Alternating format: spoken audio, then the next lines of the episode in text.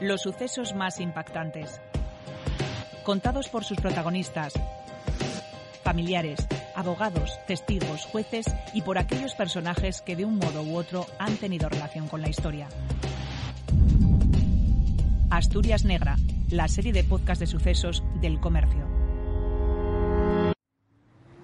Estoy en la avenida de Gijón, esquina con la calle de Llanoponte, en Avilés, en una zona conocida como el Arbolón, un lugar con mucho tráfico y muchos vecinos en el que uno de los cuatro centros de servicios sociales de la ciudad se codea con una de las mejores salas de exposiciones. A pesar de la calidad de muchas de ellas, si no vives en la zona, es difícil encontrar un aliciente para venir hasta aquí, más allá de recoger algún paquete en la agencia de mensajería que opera enfrente. Pero durante años no fue así, y un negocio de dudosa reputación atrajo a más clientes de los que les habría gustado tener a los residentes. Hace más de 40 años, a finales de los 70, principios de los 80, había una licorería esquería que fue uno de los principales focos de venta de droga de Avilés y cuyo dueño también prostituía a mujeres. Se llamaba Ángel López Fernández y murió a los 32 años en un accidente de tráfico. A pesar de su juventud, ya se había ganado el apelativo del diablo. Soy Cristina del Río, periodista del comercio, y hoy no soy yo quien cuenta la historia. Hoy lo hace una de las hijas de Ángel el Diablo. Hola Ana, eh, tú eras muy pequeña cuando tu padre murió. ¿Qué recuerdas de él?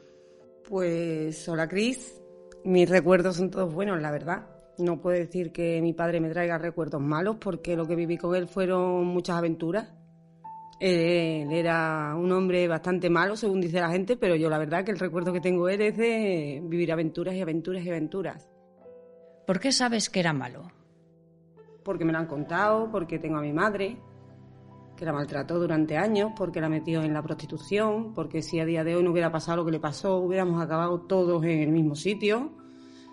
Y pues es absurdo pensar esto, pero sí es verdad que las reinas del sur existen y están ahí, lo que pasa es que no lo cuentan, no se las ve.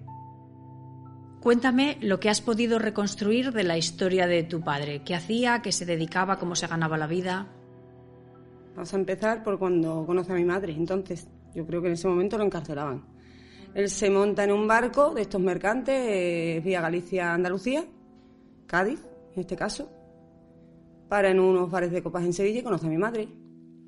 Mujer ya maltratada por la vida, el conocedor de todo esto capta bien a, la persona que conoce, la convence y se la trae. Yo nazco dentro de un mundo de prostitución absoluto, porque la engañan y lo único que conoce mi madre es la vida de los prosenetas, la vida de las drogas, la vida de los caballitos de estos de, de las ferias ambulantes y demás. Y hostias por todos lados y no les daban lo que no querías, o sea, lo que no querían ellos. Primer recuerdo, pues el primer recuerdo real, real de mi padre y mi madre, un hacha en la cabeza de mi madre, pues eh, no sé cómo se llaman, ¿eh? Donde ponen a los cerdos para partirlos. y yo recuerdo a mi madre con la cabeza de lado y a mi padre con un hacha, hasta que le dice mi madre, Ángel, está ahí la niña. Veo que conforme vas hilando los retazos que te vienen desordenados a la cabeza, y gracias a algún que otro dato, pocos, de quienes conocieron a tu padre, sabes o estás convencida de que tu madre quizás hubiera sido asesinada. Hubo pocos testigos de aquella relación, o mejor dicho, no es fácil encontrarlos, pero también hubo gente buena gracias a la cual tú, tus hermanos y tu madre salisteis adelante. Ahora, si te parece, vamos a escuchar a Esperanza, en cuya casa dormíais tu madre, tu hermana y tú, y que recuerda un paisaje que habla de esa violencia de él. Él se vino a Asturias, vino a mi casa y una tarde hablando con mi padre, tío, tengo que dejar el bar, lo voy a vender, no lo voy a vender porque no funciona, porque tal, porque tumba, porque no sé qué, porque esta se quiere ir para Sevilla, porque yo no quiero perder a la niña, porque su niña era la niña de sus ojos. Vete allí y soluciona las cosas con ella. Dices que tengo miedo porque ella está, va a vender el bar y me va a, a gastar el dinero y tal y cual. Dice, pues vete para Galicia y soluciona la historia. Entonces dijo él, tío, ven conmigo. Bueno, pues se fue para allí. Mm, ella sabía que se iba para allí y tenía avisado a la Guardia Civil. Él llegaba con una pistola. Mi padre no lo sabía. Y a mitad del camino le dijo, porque en cuanto llegue me voy a liar a tiros, porque no sé qué dice mi padre, ¿a tiros de qué? Porque llevo una pistola, no sé qué digo, no. Dice mi padre, no, conmigo no, para el coche. Para el coche, se la quitó y la escondió, la enterró en un prado o lo que fuera. Bueno, llegaron allí y los estaba esperando la Guardia Civil. La salvación fue de que no les pillaron nada. Él estaba loco por esa niña, loquísimo. Además es que se parecían físicamente un montón. Pero nunca dejaron de atender a las niñas, ¿eh? Eso también te lo puedo decir. ¿Quién o cómo te enteras tú eh, de que tu padre era uno de los principales vendedores de droga en Avilés? Pues en aquellos años por la familia.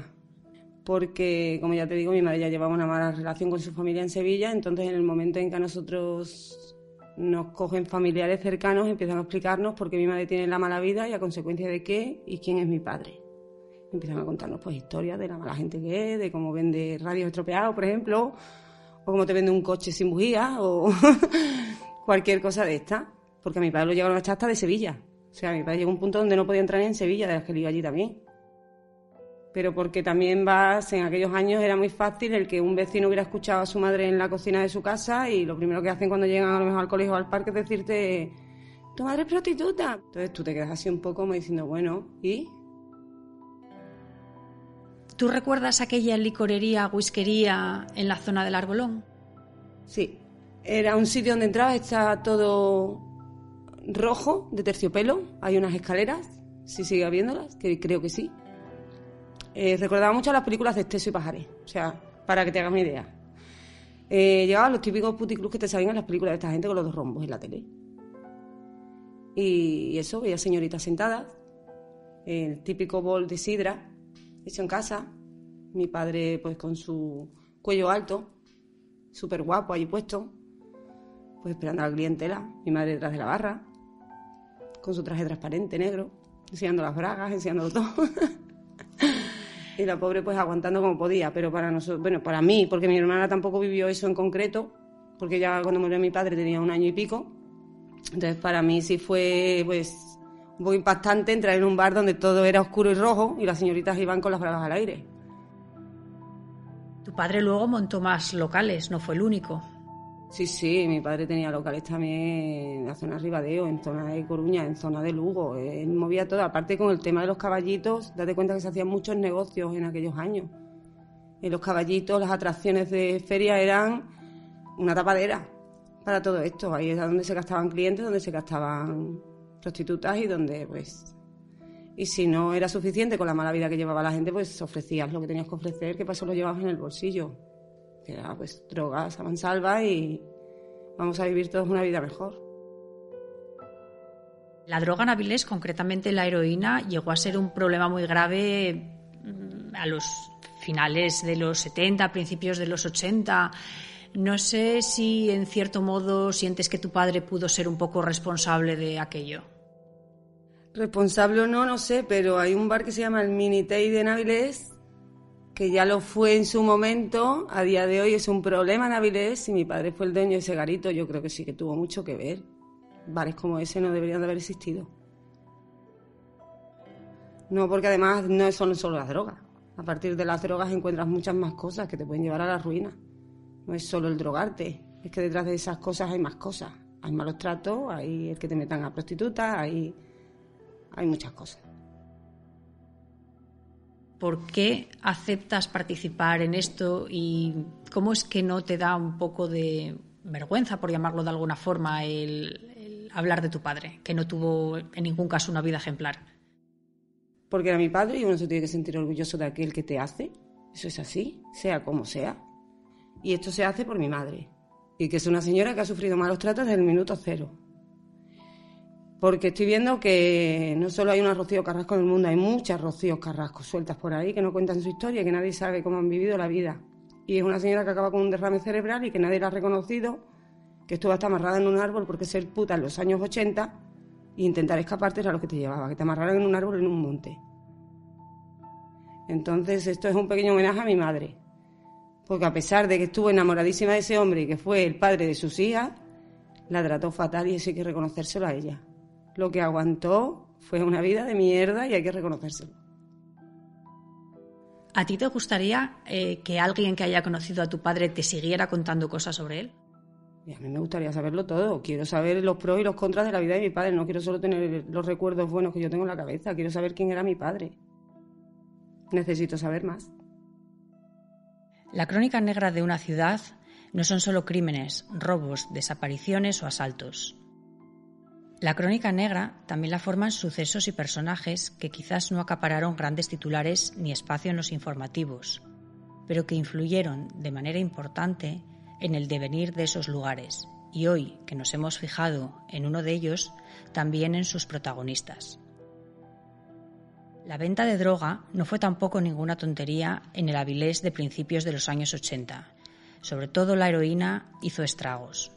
No vamos a culpar solo a Ángel, de quien hemos hablado hoy, pero él y otros firman la parte más oscura y fea de cualquier ciudad.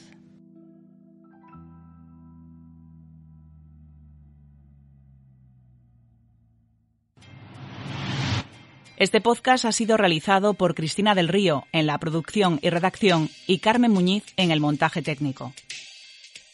Para escuchar más episodios de Asturias Negra, visita elcomercio.es.